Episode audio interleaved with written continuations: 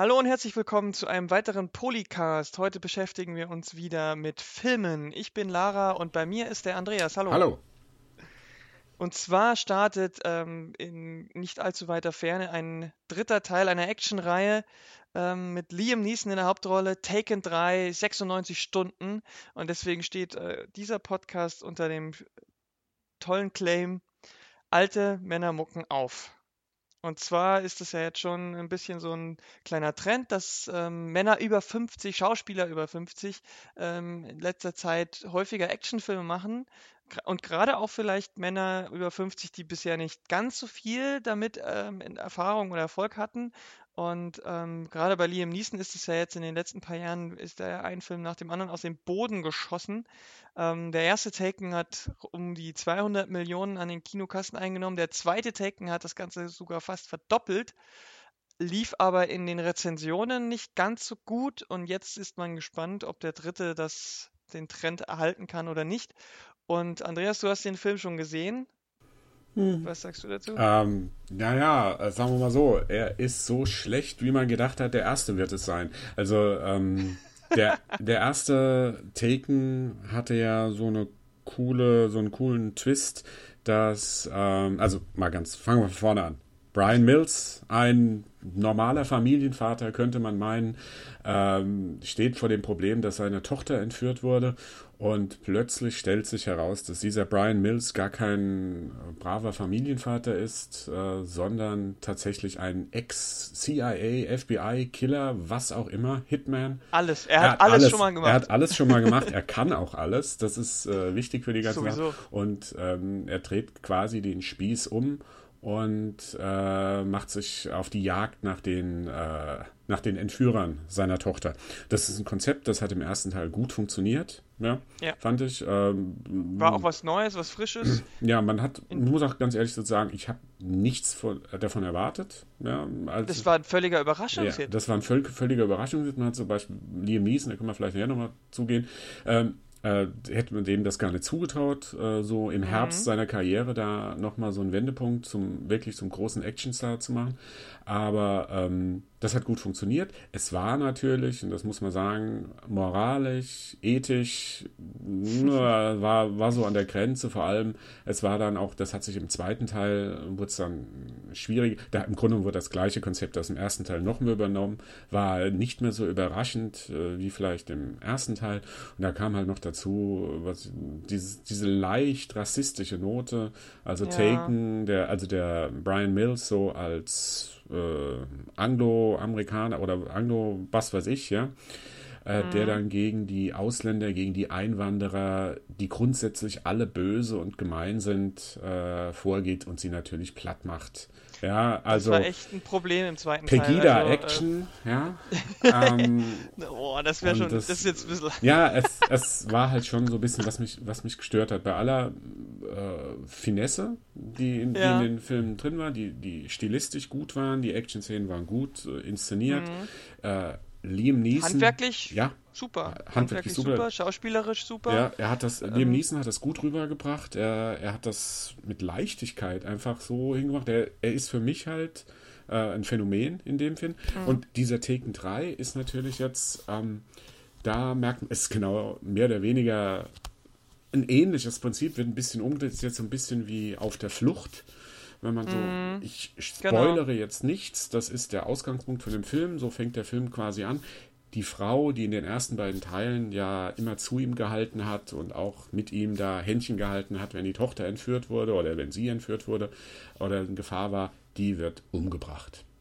Das sieht man sogar schon im Trailer. Genau, also das also- ist wirklich kein Spoiler für euch jetzt. Ja. Und ähm, Famke Janssen hat da wirklich einen kleinen Mini-Job Ja. nur gehabt. Das ist ein bisschen verschenktes Potenzial, aber gut, immerhin haben sie sie nicht ausgetauscht. Ja, also immerhin hat sie es gemacht. Das ist haben, schon okay. haben sie es noch durchgezogen und sie und was passiert? Er wird natürlich als der Mörder für, für den Mörder gehalten und muss fliehen und macht sich gleichzeitig auf die Jagd nach den äh, nach den äh, Killern.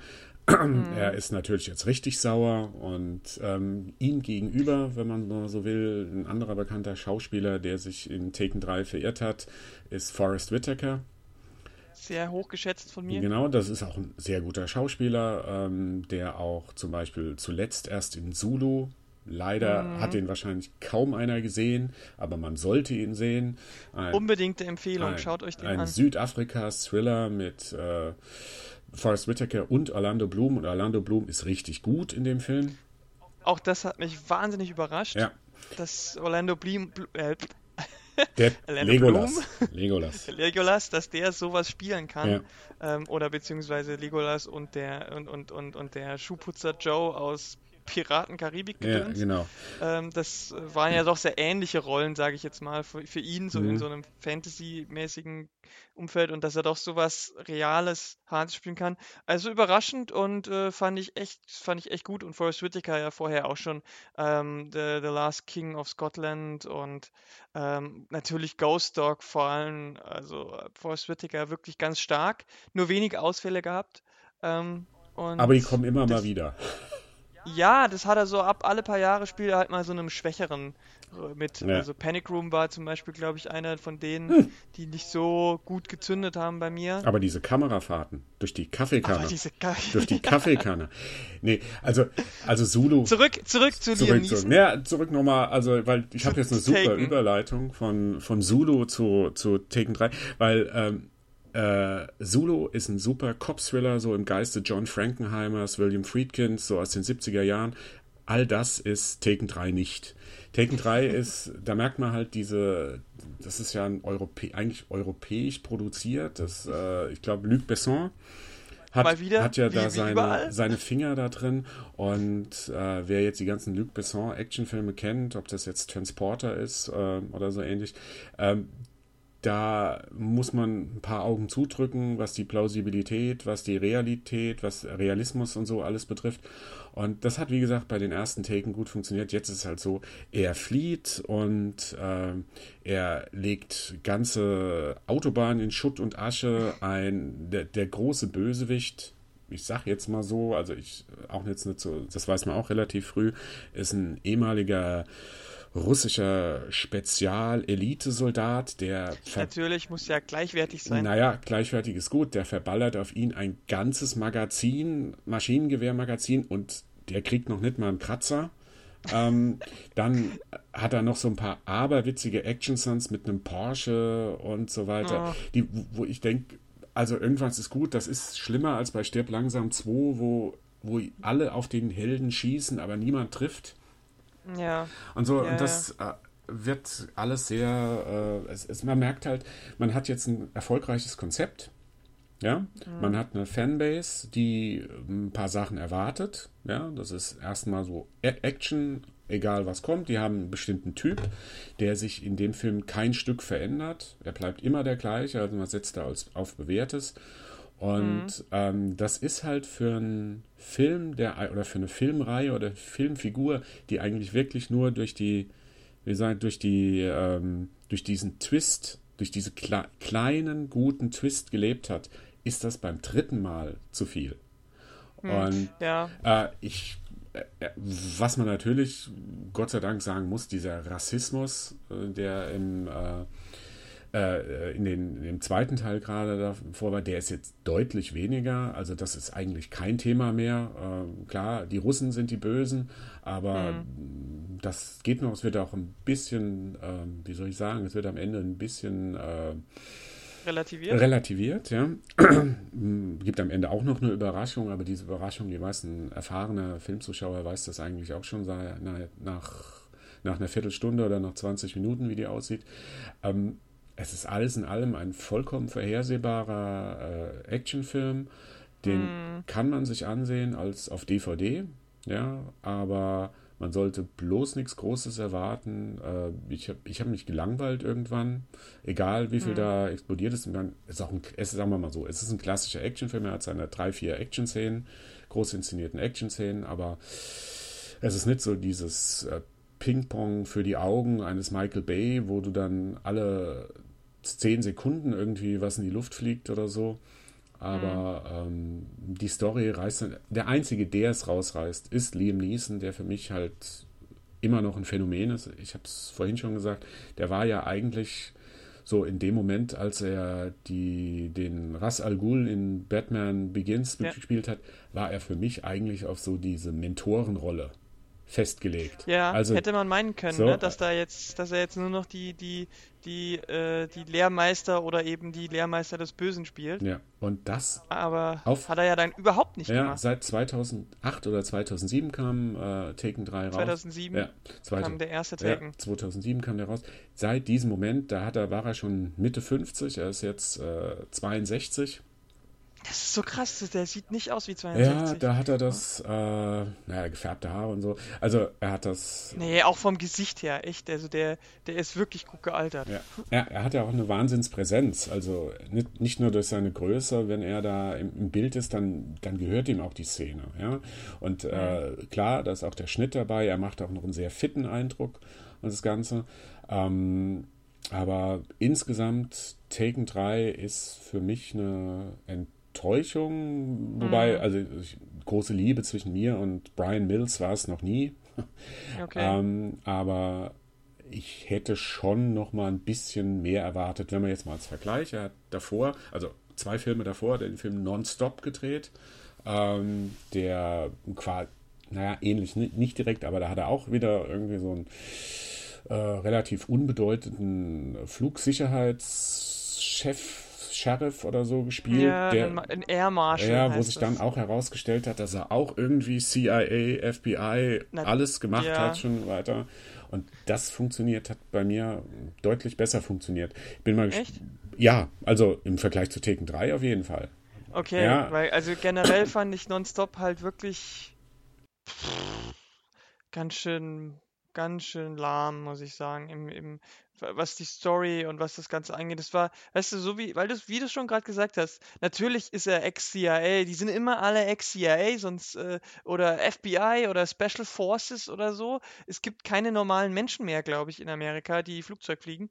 Ähm, dieses, und und die, die, die, die Story an sich hat, war halt auch wieder eigentlich nichts Besonderes. Nichts, was man nicht vielleicht schon mal, ach, naja, also ich fand, fand die nicht besonders. Ja, also ich Was, ich, was ich halt an den Filmen ganz nett finde, oder an einem Actionfilm grundsätzlich, wenn er eigentlich eine kleine Idee hat, die er ehrlich und ohne große Übertreibung durchzieht. Ja? Und das fand ich halt so da, hat nonstop in meinen Augen ganz gut reingepasst.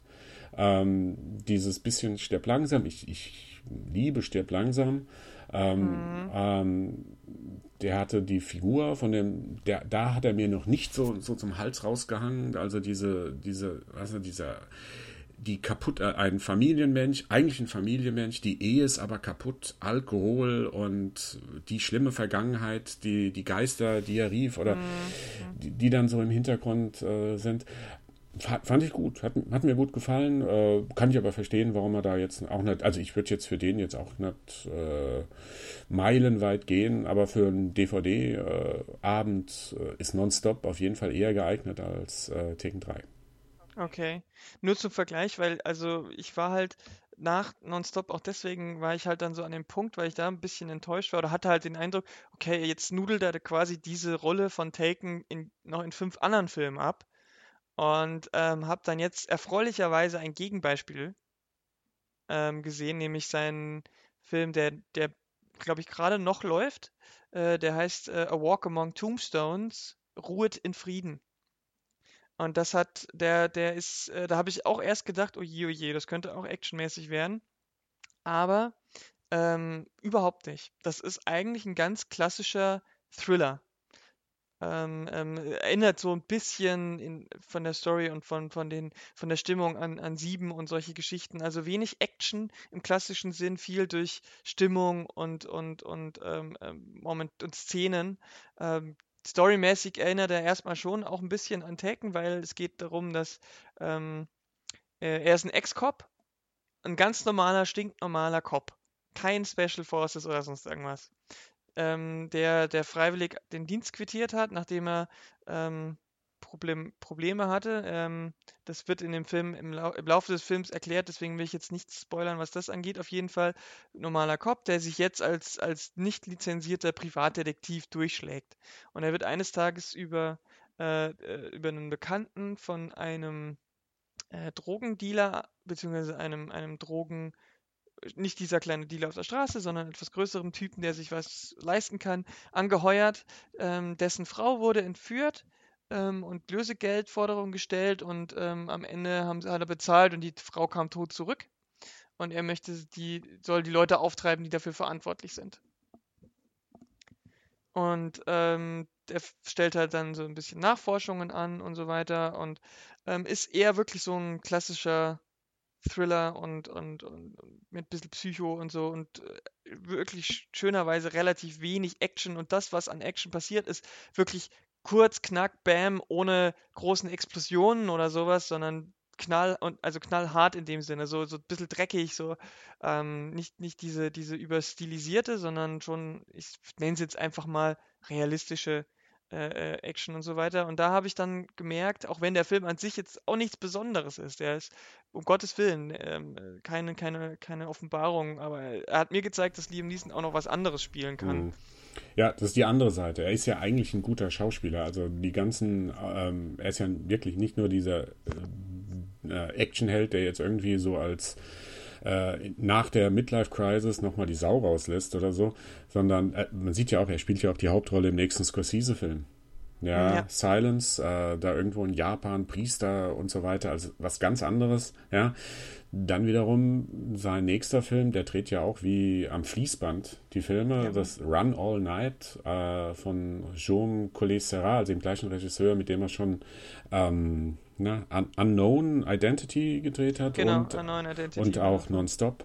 Ähm, da geht es dann auch wieder darum, ein alternder, alternder äh, Killer muss sich gegen seinen früheren Boss wenden, um seinen Sohn und seine Familie zu retten. Ja, das mhm. ist halt wieder dieser typische Liam Neeson Action Plot, wo er wieder zurückgeht. Aber irgendwann muss er damit aufhören. Also irgendwann kann er dem Alter nicht mehr entkommen. Nicht in, ja, ja. Also 62 ist jetzt schon so zwei, drei Jährchen kann das noch bringen, aber mit 70, also dann rennt er nicht mehr so durch die Gegend. Zumal, zumal das ja auch überhaupt, also weil, weil es gibt ja schon ein paar mehr Actionhelden momentan, die, oder in den letzten zehn Jahren, sag ich mal, die über die 50 sind. Also sei das jetzt ein Kevin Costner, der jetzt zuletzt auch versucht hat mit, wie hieß Three Days to Kill? Ja, three, to, three Days to Kill, ja. Genau, das auch versucht hat, meiner Meinung nach nicht ganz so erfolgreich. Ich glaube, der lief, war auch an den Kassen nicht, hm. nicht nee. halbwegs so erfolgreich wie jetzt Liam Neeson mit seinen Filmen, aber auch, ähm, äh, wenn man noch ein Stück zurückgeht, die, die Expendables sind ja nichts anderes. Hm. Halt, aber das sind halt, die gehen, das ist eine andere Stilistik. Also die sind, die waren ja selten was anderes als Actionhelden. Als albern, ja. Mhm. Und die haben sich, ja genau, also das war da, es war in den 80ern schon reichlich trashig und albern und mit den Expendables und was da sonst vielleicht noch kam, ähm, auch ein Arnie, der versucht hat, nochmal jetzt seine, äh, oder versucht immer noch seine Action äh, Karriere wieder zu beleben, das ist halt Quatsch. Also, und das sind halt auch Filme, die überhaupt nicht ernst sein wollen, aber Liam Neesons Filme wollen ja schon durchaus ernst sein. Ja. Äh, auch einer, der jetzt so langsam in das Alter kommt, so 50, ist Keanu Reeves. Und der, da hätte ich jetzt ein schönes Alternativprogramm. In dem Monat Januar, Ende Januar, 29. Januar läuft er an. Äh, Ticken 3 läuft jetzt am 8.1. an. Ist John Wick. Ja, also. Ja, äh, hat man ja auch, äh, da ging es ja auch, als der erste Trailer und die, die Story-Beschreibung äh, äh draußen war. Äh, die ist gut. Da wurde ja Wurde viel, wurde viel Häme ge ge ja. gespendet, weil es hieß, äh, ja, mein Auto und mein Hund und jetzt bringe ich alle um. Ja, genau. Also auch mal ganz kurz zum Plot. John Wick, gespielt von Keanu Reeves, auch ein, äh, der, der dreht auf einmal durch, als sein Hund und seine, äh, sein Auto, also sein Hund getötet wird und sein Auto mehr oder weniger fast äh, kaputt gemacht wird äh, von so ein paar russischen Gangstern. Jetzt muss man, das, es klingt furchtbar, ja, also der Hund, der ja, Hund wirklich, also aber, aber es ist ein bisschen unglücklich. Es ist natürlich nicht so, wie der Plot ist. Man muss wissen, kurz zuvor stirbt seine Frau an einer langen, anhaltenden Krankheit äh, und dieser Hund ist das letzte Geschenk seiner Frau. Und dieses Geschenk ist jetzt auch noch was, das kommt quasi am Tag nach ihrem Tod, kommt dieses, dieses Geschenk ihm mit der Post geliefert. Mhm. Ja, also man muss das auch ein bisschen symbolisch sehen. Dieses, dieser Hund ist ja so die letzte Verbindung zu seiner Frau, zu seiner, ähm, zu seinem normalen Leben, weil es stellt sich natürlich auch wieder heraus, ähnlich wie bei Taken, dieser äh, John Wick ist nicht einfach nur ein offensichtlich erfolgreicher Geschäftsmann oder was auch immer, sondern er war ein Top-Killer, der, vor dem jeder Angst hatte und die äh, russischen Killer, als der, also der, als der Vater des äh, Hundetöters, Hundekillers äh, erfährt, wen, wen er da, mit wem er sich da, aufgenommen hat, also der Sohn, dann hat er Angst, weil es stellt sich heraus, das war mal ein Angestellter von ihm, also der russische Gangstervater, der hat diesen John Wick auch früher mal beauftragt, äh, Aufträge auszuführen. Er hat Riesenrespekt vor ihm. Er weiß, mhm. das wird jetzt nicht äh, schön enden. Und äh, es kommt, wie es kommen muss. John Wick nimmt es mit der ganzen, muss man sagen, russischen Mafia auf und macht sie eine nach dem anderen platt, mehr oder weniger.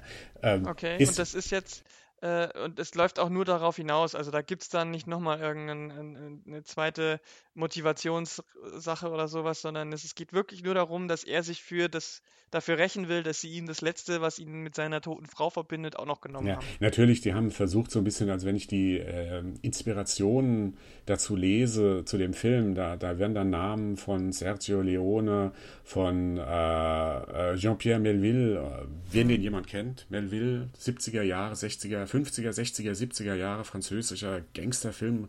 Regisseur, wenn man so will, um es ganz kurz zu sagen, ähm, zitiert, Les Samurai und so weiter. Das sind äh, Filme, die, die so diesen existenzial, existenzialistischen Action-Thriller äh, dafür stehen, ja. ja. Und das wäre dieser Film gerne, er ist es natürlich nicht. Er ist Schade, denn das hätte ich jetzt gern gehört. Ja, nein, er, er das hat schon. Das wäre schön gewesen, wenn es mal wieder so einen gäbe. Ja, er hat natürlich so äh, Versuch, er ist, er ist ernst, das ist äh, dieser, es fängt auch damit an, auch kein, ne, es fängt damit an, wie John Wick in einer Blutlache vor einem Haus liegt. Mhm. Ja, und dann wird alles aufgerollt. Was, was ist passiert, bis es, äh, wie es dazu kam und so weiter. Ja? Mhm. mhm. Und äh, es sind im Grunde genommen, sind es, wird da nur so ein bisschen angedeutet, was da in diesem Film hätte drinstecken können, als mehr als nur als ein normaler Actionfilm. Die Exposition, also die Anfang, die ersten 20 Minuten finde ich super von John Wick. Mhm. Also die sind mhm. auch super gefilmt, also mit äh, Jump Cuts und so weiter, äh, wo, wo so die Geschichte erzählt wird wie, äh, von seiner Frau, wie die, wie die stirbt, äh, wie der Hund kommt, wie so langsam diesen, dieser, äh, dieser Ärger mit den Russen, der baut sich ja auch, es ist ja nicht nur, dass die auf einmal nachts in seiner Tür stehen und den Hund totkloppen, sondern es baut sich auch ein bisschen auf. Da spielt okay. übrigens den, ähm, den bösen, äh, na, wie soll man sagen, em Sohn. emotional derangierten Sohn. Der wird gespielt, jetzt fällt mir der Name nicht ein, Moment. Ähm, auf jeden Johnny Ribisi oder so ähnlich. Nein, nein, nein, nein, nein, nein. nein. Sion, Sion Greyjoy wird er gespielt aus Game Ach of so, Thrones. Ach so, natürlich, ja, ja, Game, der war das. Game of Thrones, der Darsteller. Wenn du jetzt, wenn man jetzt noch irgendeiner schnell nachgucken kann, wie der heißt. Na, auf jeden Fall. Ja. Der, der spielt ja, ja, ähm, habe ich jetzt verwechselt, sorry. Ja, natürlich, der war das. Ja, ähm, da können wir vielleicht, vielleicht finde ich das hier noch raus. Also jedenfalls, der spielt das und ähm, das äh, ist, ist ganz gut. Das ist gut besetzt von den Figuren. Da spielt äh, der, ähm, na, von The Wire gibt es eine kleine äh, Reunion. Als, Alfie Allen heißt er übrigens, der junge Mann. Ah ja, Alfie Allen, genau. Aber Und Michael Nyquist spielt, glaube ich, dann den russischen Obermann. Ah ja, genau. Michael Nyquist und so weiter. Und das ist gut besetzt, gut gespielt. Und ja. äh, er hat, dazwischen hat er auch so neben den Action-Szenen, also die sind alle super inszeniert, ja. Es sind gute Stunts, muss man dazu wissen. Der Regisseur, äh, Moment, ob ich den Namen richtig finde, Chet Stahelski oder Stahelki, das ist das ehemalige Stunt-Double von Keanu Reeves aus den Matrix-Filmen. Ach was. Ja? Der ist jetzt unter die Regisseure. Der ist jetzt unter die Regisseure. Es kommt noch. Ist es sein erster Film? Äh, ja, es kommt jetzt noch besser. Dieser, ähm, dieses Drehbuch zu John Wick, über das ja. jeder gelacht hat mit dem Hund, das stand ja. 2012 auf der sogenannten Blacklist. Die, Black, Nein. die Blacklist ist eine, wie soll man sagen, eine sagenumwobene Liste ja, ja. Äh, nicht verfilmte, der besten nicht verfilmten Drehbücher Verfilm Hollywoods. Drehbücher. Ja. Und also da ist schon was dabei von dem Ganzen. Und dazwischen ist halt eine, was ich jetzt besonders ganz, äh, ganz witzig finde, diese Idee. Ähm, äh, John Wick, als er sich entscheidet, er jagt die jetzt, checkt in einem Hotel ein. Jetzt könnte man sagen, ja gut, er checkt in irgendeinem Hotel ein. Denkst du, dieses Hotel ist ein Hotel von Killern für Killer. ja, also man muss sich vorstellen, er kommt da rein und dann sitzt der eine Killer da auf der Seite, die grüßen sich, die kennen sich alle. Der äh, Mann an der Rezeption weiß schon, wie er seine äh, Leute zu behandeln hat. John Wick kommt eines Nachts äh, blutverschmiert äh, in die Re an die Rezeption. Der Mann guckt ihn nur an und sagt, hm, soll ich Ihnen einen Doktor aufs Zimmer schicken? Und so weiter. Mhm. Ja? Ähm, das ist, ähm, das hat so einen netten Twist, wo man auch weiß, das ist hier, da wird auch versucht, jetzt eine, ein Franchise neu aufzubauen. Ja? Und das hat mir sehr gut gefallen. Äh, es ist natürlich oberflächlich. Da soll man sich nichts davon. Die erste halbe, die ersten 20 Minuten, sag ich mal, die sind richtig gut gelungen. Die sind auch im Vergleich zu dem, was dann folgt, sehr tiefgründig. Aber ähm, es ist am Ende ist es ein schöner kleiner Actionfilm, den man sich angucken kann, von wo auch wieder so, auch wieder so von was man bei Taken hatte, so ein Held, der schon gesetzten Alters ist. Klar, Keanu Reeves geht immer noch durch als ein Mit-40er oder so. Ja, ja logisch, Anfang halt 40, mit 40. Ja. Aber ähm, er ist halt jetzt schon 50 und wenn es jetzt so weitergeht, irgendwann wird man es auch merken, dass er auch älter wird und so weiter. Aber dafür fand ich das eigentlich ganz gut gelungen. Und woran scheitert es jetzt deiner Meinung nach, dass es eben nicht so dieses, äh, dass es nicht das erreicht, was es gerne sein möchte mit dem. Ja, weil, ähm, weil es sich irgendwann nach diesen 20 Minuten wirklich nur noch auf die Action-Szenen konzentriert. Also, also doch, das sind, ja. das sind dann Action-Szenen, wo, wo du dann auch denkst, uh, das ist jetzt auch ein bisschen übertrieben, das Ganze, wo er jetzt wirklich so eiskalt die in, in quasi in eine, in eine Disco reinläuft und dann die äh, Gegner wie im, wie mit der, na, wie sagt man, der Bullet Time Abschied. Also Bullet Time ja. ist es nicht, aber wirklich so, so Max Payne. Also ja. äh, ich habe ja so spontan damals äh, getwittert, nachdem ich den Film gesehen habe, dass John Wick ist eigentlich der Max Payne, den wir gerne im Kino gesehen hätten. Ja? Ah, okay. Max Payne ist halt auch, wenn man die, das Spiel nimmt, ist im Grunde genommen auch relativ oberflächlich, sind ein paar Klischees da, aber es hat eine, eine sehr düstere, sehr tragischen, ähm, sehr tragischen Ausgangspunkt. Ja, das stimmt natürlich. Und das klar. hat auch John Wick und das wird gut etabliert. Ich finde, bei einem Actionfilm sind gerade so die die ersten 20 Minuten, das ist die Exposition wichtig. Man muss irgendeinen Grund haben, warum man diesen, diesem Typ jetzt glaubt, dass er jetzt Morde begeht. Ja? Warum man ihm das abnimmt, warum er ihm dafür die Absolution ja. erteilt. Und, Und das schafft er. Das schafft der Film. Und das fand ich ganz gut. Mir hat er gefallen. Wesentlich ja. besser als ähm, Taken 3. Taken 3. Mir, mir, gefällt es halt grundsätzlich besser, wenn die Figuren, die, die Figuren auch ein bisschen älter werden. Also da muss ich schon sagen, also dieses, dieses, dieser Trend, der jetzt da drin ja. ist, den, den, man jetzt so ein bisschen sehen kann, ähm, kommt mir entgegen. auch vom Alter her. ja, weil du selber in die Richtung gehst und möchtest auch gerne ein äh, Ex-CIA Special Agent sein. Ja. Naja, Na, gut, das wäre Ich, ich hoffe, dass kleine Kinder nie entführt werden. nein, nein, nein, da, da kann ich nur mit dem Gamepad kommen dann und das, das wird dann ein bisschen. Äh, ja, das wird ein bisschen albern, ja. Ja, nee, aber also Keanu Reeves macht die Sache auch gut, sagst du? Weil, also ich meine, der ist ja jetzt äh, seit in den letzten Filmen doch ein bisschen untergegangen, ne? Also hier Man of Tai Chi lief nicht besonders erfolgreich und äh, auch nicht bei den Kritikern.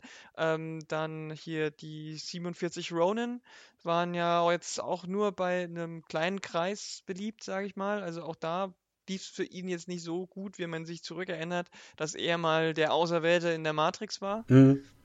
Aber ne? davon hat er halt jetzt, ich glaube, er hat, glaube ich, äh, mit den Matrix-Filmen so viel Kohle verdient, dass er sein ganzes Leben lang jetzt irgendwie nur noch Filme so produzieren kann, wie er will oder mitmachen will, weil ich glaube, er hat sich dumm und dämlich verdient an den mhm. Film und äh, das gibt halt natürlich ein bisschen Experiment Experimentierspielraum. Also zum Beispiel dieses Man of Tai Chi, das war sein, Re sein Regiedebüt. Ja, ja das war also, sein, sein Herzensprojekt. Ja, das wer, hat er alles ja selber gemacht. Ja, wer kam, kommt auf die Idee und steht, also Keanu Reeves mit immer noch ein großer Star im Grunde genommen, mhm. ja, äh, und dreht dann so einen Film, wo, von, bei dem jeder weiß, das ist Kassengift. Ja? Mhm. John Wick ist jetzt schon ein äh, bisschen besser gelaufen. Der hat jetzt so in den USA so 40, 50 Millionen eingespielt.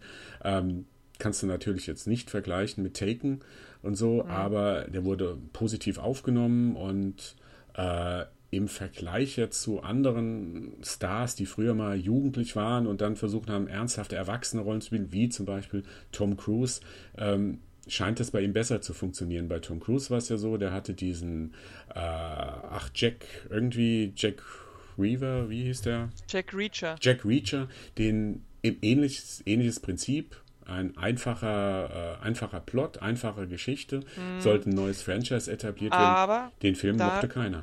Ja, das, da, das, da gibt es aber noch ein bisschen mehr dazu, denn diese Jack Reed, der Jack Reacher-Film basiert ja auf einer Romanfigur.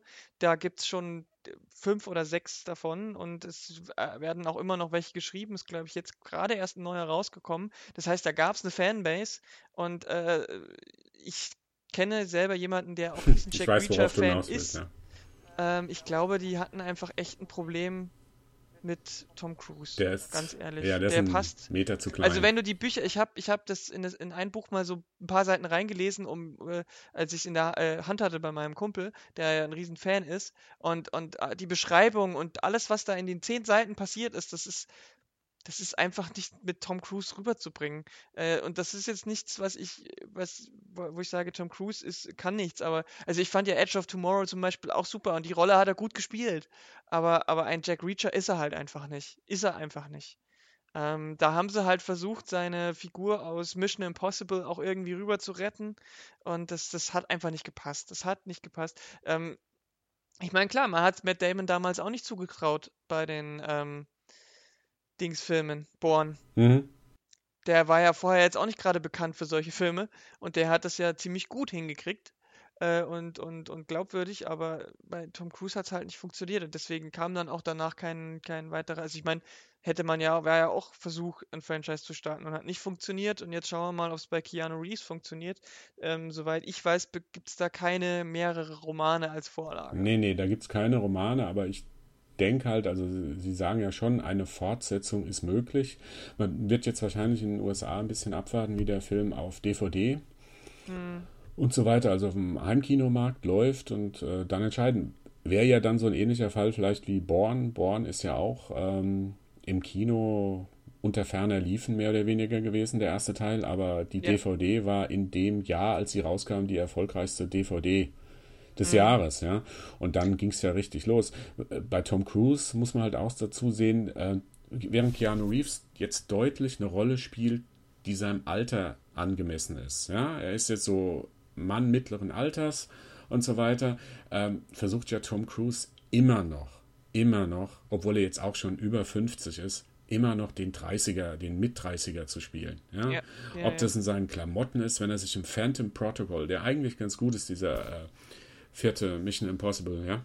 Mhm. Wenn er dann aber so mit dem Hoodie rumläuft und die längeren Haare natürlich noch dunkel, also, äh, dunkel gefärbt und so alles, da versucht dann so auf jung zu machen, das, das nehme ich dem Mann halt nicht mehr ab. Ja? Das war auch für mich so ein bisschen das Problem bei Edge of Tomorrow. Edge of Tomorrow, die Rolle, die er spielt, war eigentlich auch, ist ein guter Film stimme ich dir mhm. zu, ja. Aber das war halt auch eine Rolle eher für einen, der ähm, einen jüngeren Zuschauer. Ein junger, ja. ehrgeiziger PR. Man kann darüber streiten, so, aber persönlich fand ich das so und äh, das ärgert. Ich finde es schon gut, dass man auch, wenn man so einen älteren, ein älterer Actionstar, ja, ähm, der hat auch, ähm, dem nehme ich eher diese Erfahrungswerte hat. Dem ne, nehme ich eher ab, dass er mal ein CIA-Agent war. Ja? Ja, ja, der, dem nehme ich ab, dass er ein Leben mal hatte davor, mhm. ja, und mhm. dass ihn jetzt die äh, Geister der Vergangenheit mehr oder weniger einholen, ja. Ähm, das nehme ich denen eher ab und das, das muss auch so, die, die Ausgangslage ist für mich auch da auch ein bisschen dramatischer, ja. Die Jungs, die, die stehen, oder die Männer, die stehen jetzt mit 50 Jahren irgendwie, da, da kannst du nicht mal neu anfangen, ja. Wenn, du, wenn mhm. da jetzt irgendwas passiert, ja, was dein Leben auf den Kopf stellt, Nehmen wir jetzt äh, Taken, die Frau wird umgebracht oder, oder, oder irgendwie die Tochter. Die Tochter wird entführt, ja.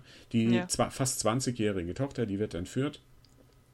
Und äh, wenn, du, wenn du die Tochter nicht rettest, dann ist die Chance relativ gering, dass du nochmal ein Kind kriegst. Ja, ja das ist sowieso ja? klar. Und ja. äh, dieses, dieser, wie soll man sagen, dieses, diese, na, Torschlusspanik ist jetzt übertrieben, aber dieses, dass, dass du weißt, dass du jetzt alles richtig machen musst, ja, dass jeder Schritt, den du jetzt machst, ist äh, wichtig ja, für wie es jetzt weitergeht. Das hat halt einer, der so, was du, so ein Will Smith in Bad Boys, ja, obwohl ja. Will Smith ist ja bald, bald, auch so in dem Club der 50-Jährigen, ja, aber ja. Ähm, ein Will Smith, der hatte das in Bad Boys, das war halt ein großer Spaß, ja. Dem, das hat funktioniert da, aber das war halt sehr, sehr oberflächlich. Und zumindest haben diese älteren Actionstars so, die, ist es für mich so ein bisschen die Hoffnung, dass es da ein, ein, bisschen mehr Tiefe wieder in die Actionfilme reinkommt, die man auch so in den, in den 70er Jahren, in den 70er Jahren mhm. waren ja die Actionstars auch nicht unbedingt so die 20-Jährigen, ja, also wenn man da an Clint Eastwood, dessen Karriere fing erst an, als er schon jenseits der 40 war, ja? Mm, ja, ja. Okay, Charles Bronson nicht immer, aber der hat auch, bei dem wurde es irgendwann lächerlich, als er mit Mitte 70 dann noch Actionfilme gedreht hat. John Wayne. John Wayne hat seine, mit seine besten Filme auch erst gedreht, als er so Mitte 50 äh, und äh, Mitte 50 war und so weiter, ja. Ja, ja, ja, klar. Und wenn man vor allem mal guckt, was die Alternative ist, nämlich die jungen Actionhelden von heute, da ist es halt mit, mit, mit äh, ernsthaft und tiefgründig und vielleicht, oder, oder nennen wir es halt mal halbwegs intelligente Story oder so, halt auch nicht weit her. Also mal abgesehen, also wenn man jetzt diese klassischen Actionfilme nimmt mit, mit Cop oder sonst irgendwas, ich rede jetzt nicht von Marvel-Verfilmungen, ähm, ähm, sondern ich rede sowas von sowas wie White House Down oder wie das hieß oder Olympus Has Fallen und, und alles, was in diesem Zusammenhang, also es muss nicht immer die gleiche Story sein, aber sowas halt. Ähm, ähm, was war da, was war, ich weiß schon gar nicht mehr, was da 2014 noch alles so gelaufen ist. Aber die waren ja alle weit, weit davon entfernt, auch nur ansatzweise irgendwo mal so ein bisschen die, die ernsthaftere Schiene, sag ich mal. Es war immer eher so eine Action-Komödie oder halt zu voll, völlig übertrieben. Aber, aber dass da, ich meine, klar, irgendwann war auch einfach mal die Grenze erreicht mit den gebrochenen Anti-Helden. Das musste auch irgendwann mal vorbei sein, ist klar. Das hatten wir halt vorher zehn Jahre, dass die alle irgendwie Probleme hatten und dann musste man sich was Neues überlegen und jetzt sind sie halt alle irgendwie total lustig drauf. Aber naja. Ja, das ist halt so generell, wir leben halt jetzt momentan so in so einer äh, Zeit, wo alles ironisiert werden muss. Und das war halt so in den 70ern, mir fehlt so ein bisschen der French die French Connection in den modernen Actionfilmen. Ja? Mhm. Klar, Gene Hackman war damals, glaube ich, auch noch irgendwie in den 30ern, als er French Connection gedreht hat, aber er sah schon irgendwie aus, als wäre er jenseits der 50. Ja, ja. Und, gut, aber Gene Hackman sah halt schon immer, ja. Also er sah halt immer schon fertig und, und alt aus. Ja, und äh, aber das, diese, diese Düstere, dieses, dieses, äh, das Düstere, das, das fehlt mir total jetzt, dieses äh, Ernsthafte, das ist, ich meine, man muss ja überlegen, Actionfilm ist unglaublich amoralisch, also da werden Selbstjustiz, äh, ja. Mord, Totschlag, alles wird da. Folter. Folter, das ist alles okay. Hauptsache, der Held kriegt nachher sein Mädchen und so weiter, ja.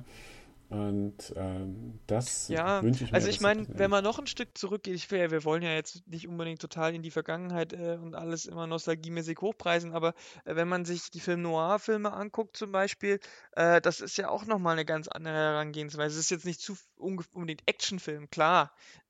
Gab es ja damals in dem Sinne noch gar nicht so richtig äh, in den 40ern. Aber, aber da es halt, das waren halt Crime-Thriller, sag ich mal. Die hatten ja auch, die haben auch immer, äh, die hatten auch, obwohl sie von den Themen und von den, von den Storys her eher düster waren, es ging immer um Mord und, und Betrug und Leute, die, die sich äh, mit, die halt mit ihrer, mit der, mit der Rolle, die sie in der Welt spielen sollten, nicht klarkamen. Aber die hatten in ihren Dialogen trotzdem irgendwo auch immer so ein bisschen dieses ironische, zynische, sarkastische drin, ohne dass der ganze Film gleich total absurd oder, oder lächerlich wirkt, weißt du? Also es geht, das will ich damit eigentlich nur sagen. Also man könnte das, man kann das schon verbinden, wenn man, aber da muss man, muss man halt äh, äh zum einen gute, wirklich sehr gute Dialoge schreiben können. Das äh, geht mir mittlerweile immer häufiger ab, dass Actionfilme über One-Liner hinausgehen. Mhm. Ganz ehrlich, also ja, das ist das äh, Vermächtnis so ein bisschen der 80er. Diese, ja. diese One-Liner, die man von Sylvester Stallone und so äh, oder Arnold Schwarzenegger kannte, ähm, dass die ja noch mehr oder weniger so einen Trend fortgesetzt haben. Ja? Also jetzt dieses, äh, dieses Ironisieren von dem mhm. Ganzen. Ja, ja aber ich meine, also das Problem liegt auch daran, dass zum Beispiel die, die, die Filmreihen, die mal gut waren, wie zum Beispiel Stirb langsam, die haben ja mal wirklich auch gut angefangen. Also gerade der erste, der, der hat, der hat natürlich seine ikonischen Sätze, aber der hat zwischendurch auch gute Dialoge, so ist es nicht. Also jetzt nicht total tiefgründig philosophisch, aber, aber trotzdem hat er mehr als nur blöde One-Liner. Ähm, und und ähm, das schade, dass dann so ein, dass das halt jetzt so ausgebeutet und ausgeblutet wird, diese, diese Reihe, aber ähm, also es ging ja auch anders und es ging halt auch äh, schon, also das ist ja jetzt vergleichsweise zu den 70er und den 40ern nicht ganz so lange her. Also hätte man auch das als Vermächtnis nehmen können, aber ähm, ich weiß nicht, vielleicht äh, auf der anderen Seite, äh, wenn es gut ankommt, ne, ich meine, die Kinokassen klingeln bei Filmen wie äh, 21 äh, Jump Street und hm. so. Ja, ähm, ja wobei äh, 21 Jump Street und 22 Jump Street, die finde ich jetzt wiederum ähm, Actionfilme, Actionkomödien ja, aber so eher so im Geist von Beverly Hills Cop und äh, die, die haben schon was, die sind sehr selbstreferenziell. Also zum Beispiel, also gerade 22 Jump Street, aber äh, was ich noch sagen, Stirb langsam hatte ist, hat ja auch das Problem ähnlich vielleicht wie Taken, wobei ich jetzt nicht sagen will, dass Taken genauso gut wie Stirb langsam ist. Auf gar keinen Fall, ja. Aber die beiden Filme hatten ja, wenn man so will, Trendsetter. Wenn ja. du willst, äh, dieser äh, Stirb langsam war damals der Trendsetter von dem großen, großen Actionfilm, wo es richtig Knall macht, wo dann so Leute wie Michael Bay geboren wurden, ja, der, also geboren, der war da schon äh, am Leben. Ja, ja. Ja, aber wo dann auch noch Lethal Weapon, Lethal Weapon ist zum Beispiel eine, eine, schöne, ein schönes Beispiel, wie so eine Serie sich dem Massengeschmack anpasst. Ja, man muss bedenken, äh, Stipp langsam hat dafür gesorgt, dass man jetzt auch wirklich große, richtig spektakuläre Action-Szenen sehen will. Lethal Weapon war das ähnlich, war auch eher kleiner produziert. Man hat von den, von, weder vom Regisseur noch von den beiden Hauptdarstellern besonders viel erwartet. Der, der erste Lethal Weapon ist ein sehr düsterer Cop-Thriller. Cop-Action-Thriller, ja. sehr, sehr düster. Spätestens, Deswegen gefällt mir auch nur der erste. Ja, spätestens im zweiten Teil wird das zu einer sehr oberflächlichen Action-Komödie. Buddy-Komödie. Die haben eigentlich quasi so ein bisschen diese Buddy-Cop-Komödie dann ja.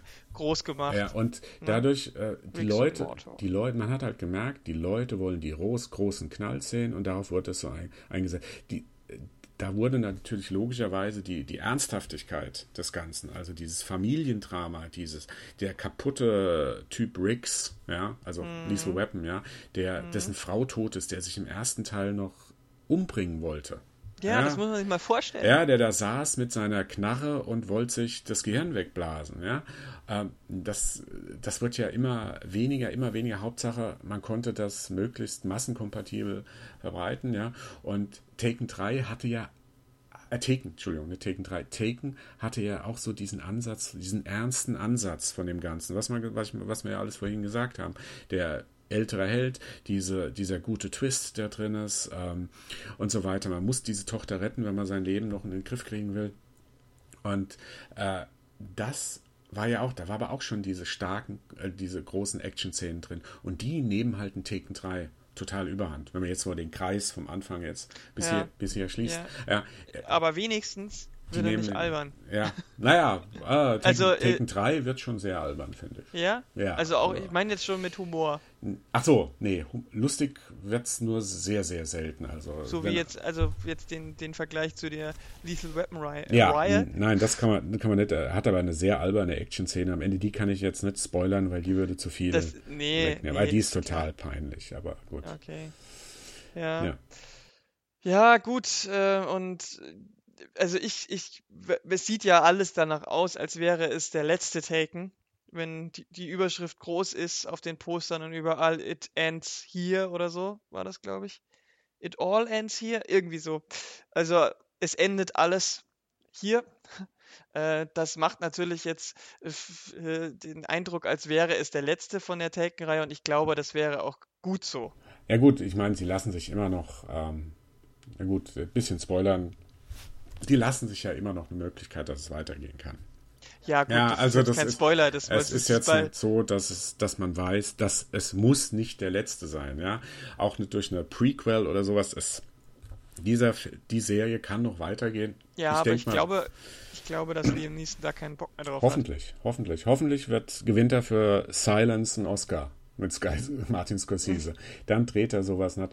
Und äh, ich meine, was wir noch gar nicht erwähnt haben, ein anderer, das, das muss ich jetzt noch loswerden, ein anderer Schauspieler, auch ein Charakterdarsteller, den man, äh, wo, wo man ja denkt, äh, der würde sowas nie drehen. Ja? Äh, Sean Penn hm. versucht sich jetzt auch mit, auch mit Mitte 50 noch an, äh, einem Actionfilm das wird schon lang auch ein bisschen lächerlich, weil es auch wieder so, und man könnte fast meinen, er versucht die, die gleiche Richtung einzuschlagen wie Liam Neeson, weil es auch wieder dieses äh, europäische ähm, Connection, die, da, die dabei ist. Ähm, mhm. Der Film heißt, Moment, Moment, Moment, Moment, Moment, wo, wo ist er, wo ist er? Uh, The Gunman von Martin, mm. Martin Terrier oder Martin Terrier, Martin, egal wie, auch wieder europäisch produziert. Äh, mich würde nicht wundern, wenn da auch wieder äh, Luc Besson, Luc Besson, seine, Luc Finger Besson seine, seine Finger mit drin hat. Ähm, und das, ja, also sie momentan wird versucht, auf dieser diese alte Säcke mucken auf, äh, versucht man auf dieser Welle, versuchen ein paar mitzuschwimmen. Ja, aber ich muss auch Kevin sagen, man hat ja, eben, man hat aber auch gerade eben die Schauspieler dafür. Mhm. Ja. Die sind älter also, geworden, ja. Welche Schauspieler hättest du denn so vor 10, 20 Jahren in dem Alter gehabt, in dem die jetzt sind? Robert De Niro. Ja. Ja, klar, Ausnahme. Ja, aber es ist, es ist so, es sind jetzt so ein paar äh, Figuren, die sicherlich, äh, oder ein paar Schauspieler, die jetzt sicherlich auch so ein bisschen ihr Portfolio da erweitern, aber ich glaube, es ist halt auch alles jetzt auf diesen Trend setzen. Ich glaube, viele Schauspieler, die jetzt so 50, Mitte 50 sind, Charakterdarsteller waren, die, die gucken jetzt auch, die gucken jetzt auch gezielt nach so Action, weil, weil halt ein Liam Neeson das vorgemacht hat, dass man auch im Herbst seiner Karriere eigentlich das Ganze nochmal ankurbeln kann völlig drehen kann, vor allem, weil wenn man sich überlegt, der kommt ja aus einer ganz anderen Ecke. Hm. Also der, der hat Dramen gedreht und, und, und äh, Liebesfilme und alles Mögliche. Der hat, der, er war Schindler, er war Oscar Der war Schindler, ja. verdammt. Und jetzt sch also, Schindler schlägt zurück. Ja. Man, so, ein, ähm, so ein ähm. Taken im Dritten Reich. Ja, genau, das wäre es noch. Oh ja, Gott, von Luc Besson. Nicht. Bitte, nein! A Reimagining of a Great Classic bei ja. Luc Besson. Schindlers Kill List. Okay. Ah, okay. Das war. Jetzt, naja, jetzt, jetzt war es aber echt, also.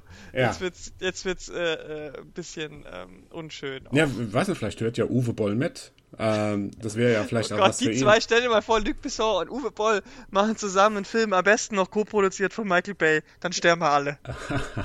Ja, dann ist Ende. Das wäre dieses Trio Infernale. Stell dir mal vor, die machen zu dritten Film. Ja, dass Michael Bay mit Uwe Boll was dreht, das ähm, ist, ist kann, man, ich, kann man ausschließen. Ich hoffe Die machen nichts mehr miteinander. Die glocken sich nur noch.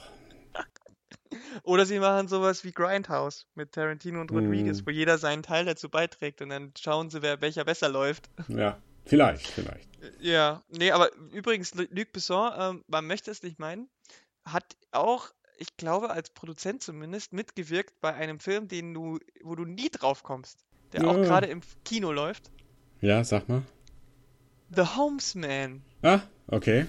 Mit von und mit Tommy Lee Jones und Hilary Swank, äh, wo ungefähr, naja, ich sag mal, 0,1% des Films überhaupt irgendeine Action hat. Hm. Ja, man muss natürlich zu Luc Besson sagen, ähm, auch wenn er jetzt so diese oberflächlichen Actionfilme in den letzten 20 Jahren so äh, dreht und produziert, das ist ein Mann, der kommt aus dem äh, Kunstkino der 80er Jahre. Mhm. Cinema du Luc, äh, französisches Kino, äh, Luc Besson, ob das jetzt, ich glaube, äh, Subway und so weiter, das sind alles Filme, die äh, damals in den 80ern nur in den Programmkinos liefen, zumindest hier fragt in Deutschland. Man, ja, ja. Fragt man sich, warum er das heute überhaupt nicht mehr wirklich äh, macht, also außer jetzt vielleicht eben so dann mal äh, als Produzent irgendwo sein, sein, seine, seine Kohle ein bisschen hergeben. Ähm, ist ja eigentlich schade, oder? Weil ich meine, wenn jemand sowas eigentlich kann und dann naja, sein, es ist halt. Gut, wenn er Spaß dran hat, klar, soll er das machen, ist ja sein Ding, aber es, naja. Ja gut, ich denke, er ist halt momentan einer der erfolgreichsten Filmproduzenten weltweit mit seiner, mhm. ob das auch unter anderem wegen, wegen Taken, wegen seiner, oder wenn er auch so Transporter, Jason Statham. Jason Statham ist auch so einer, der bald so in die auch irgendwann in die 50er reinkommt, ja. Ja, da kommt jetzt auch Weil, wieder irgendwas Neues. Ähm, der ist auch wieder so einer, wo, wo ich mir zum Beispiel auch ganz gut vorstellen könnte, dass der mit Mitte 50 noch ganz gut spielen könnte. Aber ähm, Ja, Jason Statham hat das Problem, dass er erstens jetzt in, äh, dass er äh, in seinen Actionfilmen immer viel auf Kampfsport gesetzt hat. ja, Und zweitens jetzt auch in den Expendables schon immer dabei war, was ihm dann halt auch immer so einen nicht ganz so ernsthaften Ruf einbringt, ne? ja, Ich meine, der, der hat ja auch ganz andere Filme gedreht, so, so, ähm, ähm, hier, wie heißt, wie hieß der gleich? Bu Bube, Dame König Gras war es nicht, der andere. ja, jetzt äh, Homeland zuletzt. Homeland? Homeland? Die Serie, meinst du? Nein, nein, nein, nein, nein, nein, nein, nein, nein, nein. Ein Film, äh, Moment, Jason Statham, äh, ich glaube sogar nach dem Drehbuch von Sylvester Stallone, aber, nee, Homefront, Entschuldigung. Ja, Homefront, okay, ich dachte. Homefront, Homefront, Homefront. Aber ist auch, ne, Aber auch nichts mit dem Spiel Stallone. zu tun, oder? Ha? Nee. Homefront im Spiel. nee, nee, es geht, geht um Ey, ich würde es ihm Kriegsheimkehrer. zutrauen. Ja, ja. Nee, nee, es geht um Kriegsheimkehrer und ja, auch ein bisschen ernster, aber auch nicht sehr erfolgreich. Naja. Ja. Naja, aber der hat halt, also, der, ich meine, der hat halt, dessen, der hat mit Transporter dann halt auch noch drei andere Filme gemacht, die, also The Mechanic zum Beispiel, das, das, was war jetzt, war zwar ein Remake, aber war halt, naja, und äh, die Crank-Filme, ne? Also das ist eine, ist eine andere, ist eine andere Liga, sage ich jetzt mal. Ähm, auch wenn er jetzt schon etwas ähm, älter wird, aber der, ähm, äh, der macht doch jetzt auch in dem nächsten Furious, Fast and the Furious Film, der nur noch Furious heißt, mit. Ach so, okay. Ja. Der jetzt kommt jetzt 2015 raus. ja. Da wären wir, da wären wir jetzt zum Beispiel bei Vin Diesel, einer, der auch jenseits des Alters ist, eines jugendlichen Gang-Anführers, ja. Mhm. Ähm, aber da schweifen wir jetzt ab. Ja, aber ich meine, also es, weil ich meinte, es gibt momentan das, das, das Material an Schauspielern. Ähm, klar gibt es immer zu jeder Zeit Schauspieler, die in dem Alter sind, aber das heißt noch lange nicht, dass die das können. Also ähm, deswegen, das ist ja auch der Unterschied, den Liam Neeson, Neeson dann ausmacht. Ähm, weil der eben auch mehr kann. Also der ist halt, der kommt eben aus der Schauspielerecke, wo man Schauspielern können muss.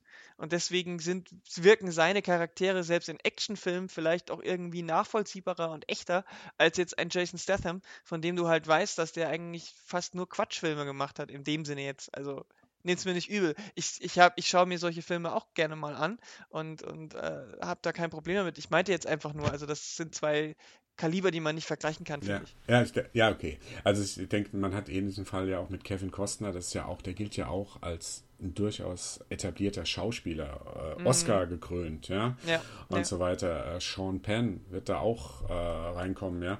Und also da wird man ähnlich, man weiß, das sind gestandene Schauspieler, die jetzt mal einer Actionfigur Tiefe verleihen wollen.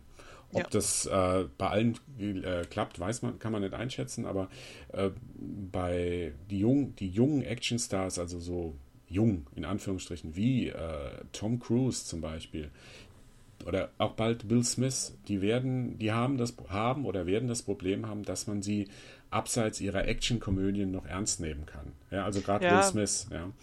Äh, und Ja, wobei Will Smith hat auch ähm, durchaus gezeigt, dass er, dass er das Potenzial hat. Ja, aber er wird Na. so in der, in der Breite, seine, seine Fanbase, ja, oder so, die will von ihm diesen lustigen Bad Boy sehen. Glaube ich schon. Weil ich meine, mein, hier, wie hieß das? Ähm, mit seinem, mit, nicht mit seinem Sohn, sondern davor, etwas davor, wo er, wo er einen kleinen Sohn hatte im Film, aber irgendwie, es war auf Jobsuche. Wie hieß der denn gleich noch? Äh, irgendwas mit Live. Ach Gott. Will Smith. Ja. Wir suchen die Namen der Filme. Der Sinn des Lebens, irgendwie Der so Sinn des hieß der. Lebens. Ah, das könnte Wie hieß, der, passen. wie hieß der denn? Irgendwie so. Das Streben nach Glück. Das Streben nach Glück. Das Hm. meinte ich. Hm.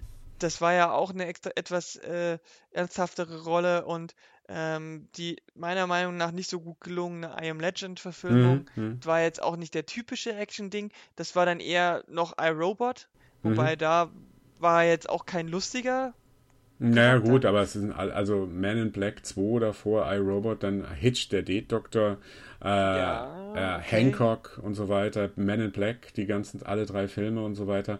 Ähm, aber halt, ich meine, er hat dazwischen immer mal andere Filme gemacht. Und er, er, ich bin ja mal gespannt. Er soll ja jetzt äh, mit äh, äh Teil einer, eines Superheldenfilms nun doch werden. Ach so, ja. Die Justice League, oder? Nee, nee, oder? Nee, Suicide Squad. Beim Suicide Squad, bei den Bösen spielt er mit. Ja, das klingt für ähm, mich halt wie, wie so ein billiger Versuch, Guardians of the Galaxy ja. zu kopieren. Ja, ja.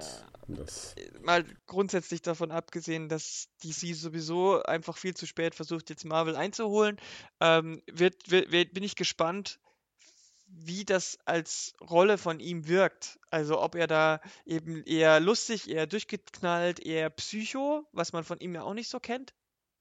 Also so ein richtig äh, äh, äh Geisteskranken hat er, glaube ich, auch noch nie gespielt. Ähm, Hancock, aber, Hancock ging so in die Richtung. Ja, aber ich meine jetzt halt böse Geisteskrank. Ge mhm. So wie Kevin Spacey in Sieben Geisteskrank. Mhm. Mhm. Ja, das, das würde ich ja gerne mal sehen. Ja. Das, ja, eben. Also ich meine, das hängt davon ab, was die aus diesem, aus diesem äh, Film machen. Ähm, aber äh, das Problem, was die halt alle haben, ist, ähm, bei vielen Schauspielern ähm, ähnlich ist es auch bei Frauen, wobei ich glaube, die haben es nicht ganz so stark, ähm, ist, welche Rollen kann ich mit, sage ich jetzt mal, ab 45 bis 55 spielen, bevor ich dann nur noch die Operrolle kriege?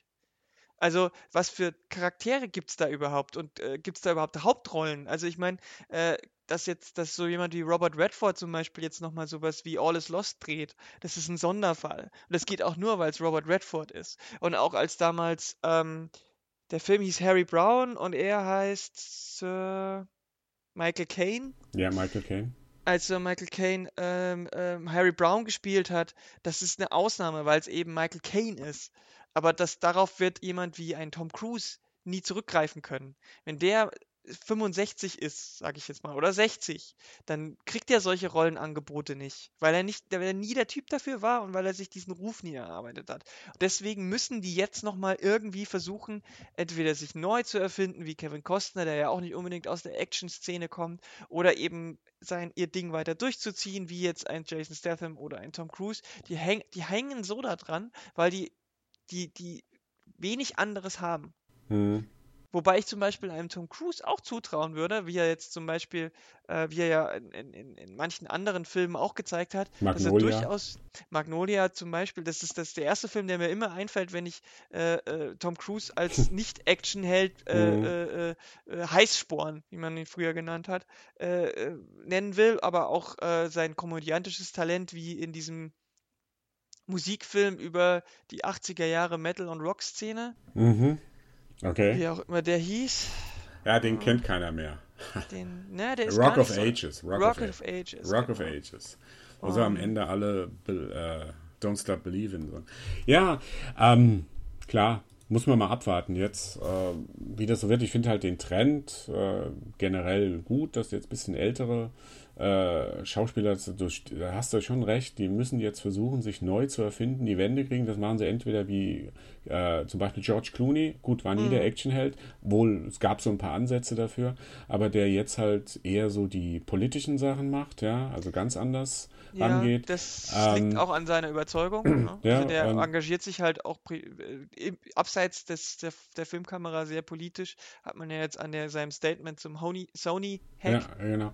Und es gibt, gibt so Leute wie äh, Liam Neeson, die sicherlich auch ein Phänomen bleiben, die es wunderbar schaffen, also ihren, ihre Karriere da so wirklich nochmal vollkommen umzudrehen oder sie zu erweitern. Ich würde eher sagen, zu erweitern, als mhm. äh, vielleicht umzudrehen. Und dann gibt es natürlich auch so leider so Sachen, wo es langsam lächerlich wird. Sylvester Stallone, äh, Arnold Schwarzenegger, ja. die, die zu einer Karikatur ihrer selbst werden. Ja. Ähm, wo es einfach, die einfach nicht lernen, äh, dass man älter wird. Ja, also, ja, die können nicht in Würde altern. Ja, mal gut, klar, es ist so, äh, Arnold Schwarzenegger, der hat nie, der war nie ein guter Schauspieler äh, und so Er war ein miserabler Schauspieler, ja. Mhm. Aber Sylvester Stallone, der hatte in seinem Anfang seiner Karriere, äh, auch wenn man Rocky nimmt, äh, Nachtfalken äh, und so weiter, das sind Filme, wo er auch durchaus ansprechende schauspielerische, schauspielerische Leistung bringt. Oder Copland nochmal. Ja, ja, so, ja, ja, wo, ja. Da hätte ich ja gedacht, da macht er nochmal so vom Actionheld zum Charakterdarsteller. Aber Mhm. denkst du, ja, äh, das war nichts. Das war nur so ein, ein Film, wo er, wo er es ganz gut hinbekommen hat, Action äh, mit einer gewissen Tiefe äh, zu verbinden. Und jetzt halt Expendables, da, das einfach in meinen Augen einfach nur lächerlich ist. Ähm, Mhm. Ich kann, ich kann Expendable, Expendables noch nicht mal als ein, ähm, äh, als ein Guilty Pleasure wahrnehmen. Ja, es, Okay. ist, es ist für mich ein lachhafter, also es ist auch das direkte Gegenteil, was man jetzt von Taken, es ist ja noch nicht mal so erfolgreich, ja, Ja, Taken, ja. ja, es ist halt auch, weil sich bei den Expendables-Filmen das Problem immer war, ähm, der wusste nicht so recht, was er sein wollte. Auf der einen Seite wollte er Hommage an die 80er-Jahre-Helden sein, Actionhelden sein, hat aber trotzdem versucht, irgendwie ernsthaft zu bleiben. Also eine, eine, eine, eine ernsthafte Story im Film zu, zu rüberzubringen. Ähm, ähm, und, und am Ende wollte er dann, äh, glaube ich, also mit dem ursprünglichen, äh, mit der ursprünglichen Kinofassung vom dritten Teil war es ja dann echt vorbei, als der, glaube ich, ab 12 war oder so. Also das war dann extrem bescheuert. Dann haben sie ja nochmal einen Recut ab 18 gebracht, der halt einfach nur brutale Szenen quasi gezeigt Hm, hat. ja. Das macht ja den Film auch nicht äh, Ja. ernsthafter. Ja, man muss halt sagen, ein Actionfilm, wenn man so will, hat schon, ich glaube, Sam Fuller, amerikanischer Regisseur, hat mal vor langer, langer Zeit gesagt, ich, oder war Roger Corman, was weiß ich, dass eine Essenz von einem Actionfilm ist immer Sozialkritik. Ja? Ja. Also es ist ja der Grund, warum läuft was in unserer Gesellschaft schief, dass die Leute jetzt die Knarren rausholen und alle abballern. Ja. das ist ja so der Grund. Und, und bei, ähm, bei Expendables kommt noch dieses Söldner, dieses Söldner-Klischee dazu, auch als ernster Hintergrund, ähm, dass äh, die ja irgendwann mal richtig Mist gebaut haben und sie wollen jetzt alles gut werden, um dieses Dorf da zu retten. Also da wird in Expendables wird ja im, von der von der Grund von, von der Prämisse her ist das ja ein sehr ernster Film. Da ist der Söldner, der, der alles wieder gut machen will. Da ist Sozialkritik, da ist Gesellschaftskritik drin und alles ist da drin, ja. Aber am Ende sind es dann auch nur CGI-Blutspritzer. Ja, die es ist halt auch bleiben, ein bisschen so wie Rambo und alle Rambo-Teile danach. Ja. Also der erste äh, Ja. First, Blood, war was anderes. weil, weil, also First Blood hatte ja wirklich diese, diese, diese Post-War Stress Disorder Sache als Hintergrund. Deswegen war das was ganz anderes als dann der zweite und der dritte, ähm, die dann wirklich nur noch auf, auf Geballer gesetzt haben. Also da war es dann vorbei mit der Sozialkritik eigentlich. Meiner Meinung, meiner Meinung nach. Ja, da, Ähm. man, wenn man so will, wurden die, der zweite, die, der zweite und dritte wurden politischer. So merkwürdig es klingen mag, sie wurden politischer, auch wenn sie eine sehr äh, merkwürdige Ideologie äh, transportiert Mhm. haben, ja, aber es wurde politisch. Es war jetzt, es war jetzt, jetzt es war ja auch bei Rocky 4, das war ja jetzt ein Mhm. Klassenkampf Amerika gegen äh, Russland. Ja, wie halt alles, fast alle Filme in der Zeit Ja, irgendwie. aber das wurde halt da noch, äh, während First Blood, also der allererste Rambo, der hat sich ja eher so auf die Probleme zu Hause Ja, konzentriert. genau, Ja, genau, eben. ja das ist halt, aber Sylvester Stallone ähm, ist halt, jetzt ist er nur, also ich weiß nicht, was da noch kommt, vielleicht kommt da noch was, vielleicht haut er da irgendwie wirklich noch ein gutes Drehbuch raus. Er kann Drehbücher, äh, denke ich, schon schreiben, er kann, er hat, er ist ein Macher, er ist ein Filmemacher, der Ja. Mann. Ähm, er hat mal gut gespielt, aber ob er das nochmal hinkriegt, äh, er sollte eigentlich jetzt aufhören. Also, aber Ihr seht, äh, das wird ein interessantes Jahr 2015, was die F Filmerei angeht. Wir sind gespannt, wie viele Taken es noch geben wird oder ob es nur Ableger. einen Liam Neeson geben kann. äh, gibt es nur einen Liam Neeson? Äh, und wenn ja, wie viele Taken wird er noch drehen? Das, äh, da reden wir dann vielleicht beim im nächsten Jahr wieder drüber. Ähm, f- über Filme kann man, wie ihr hört, ja immer und viel und lange und ausgiebig reden. Ähm, wir, dafür, wir hören jetzt damit auf zu reden, denn ähm, irgendwann muss man mal auch zum Punkt kommen. Wir hoffen, ihr hattet trotzdem ein bisschen Spaß beim Anhören von unserem Polycast. Ähm, es geht demnächst gleich munter weiter mit anderen Polycasts zu anderen tollen, spannenden Themen. Bleibt uns gewogen. Möchtest du noch was abschließend sagen? Nein, das ist das Ende. Es kommt zum Ende jetzt. Oder wie, wie war der Spruch, der Claim von Taken 3? Es ist äh, zu Ende. Äh, es endet alles hier. It es endet, ends here. Es endet alles hier. Es endet alles hier. Macht's gut. Tschüss. Ja. Tschüss.